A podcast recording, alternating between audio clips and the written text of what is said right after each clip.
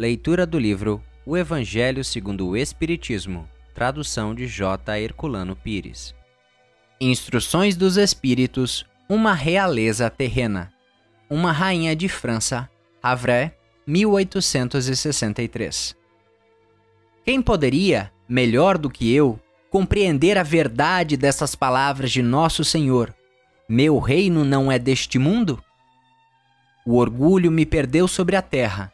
Quem, pois, compreenderia o nada dos reinos do mundo se eu não compreendesse? O que foi que eu levei comigo da minha realeza terrena? Nada. Absolutamente nada. E como para tornar a lição mais terrível, ela não me acompanhou sequer ao túmulo. Rainha eu fui entre os homens, e rainha pensei chegar no reino dos céus. Mas que desilusão! E que humilhação, quando, em vez de ser ali recebida como soberana, tive de ver acima de mim, mas muito acima, homens que eu considerava pequeninos e os desprezava, por não terem nas veias um sangue nobre. Oh, só então compreendi a fatuidade dos homens e das grandezas que tão avidamente buscamos sobre a terra.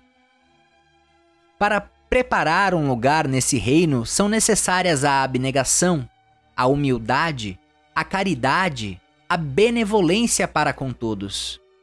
Não se pergunta o que fostes, que posição ocupastes, mas o bem que fizestes, as lágrimas que enxugastes.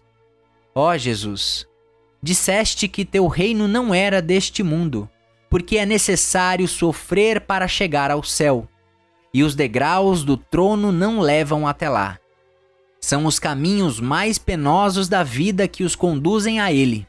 Procurai, pois, o caminho através de espinhos e abrolhos, e não por entre as flores. Os homens correm atrás dos bens terrenos, como se os pudessem guardar para sempre. Mas aqui não há ilusões. E logo eles se apercebem de que conquistaram apenas sombras, desprezando os únicos bens sólidos e duráveis os únicos que lhes aproveitariam na morada celeste e que lhes podiam abrir as portas dessa morada.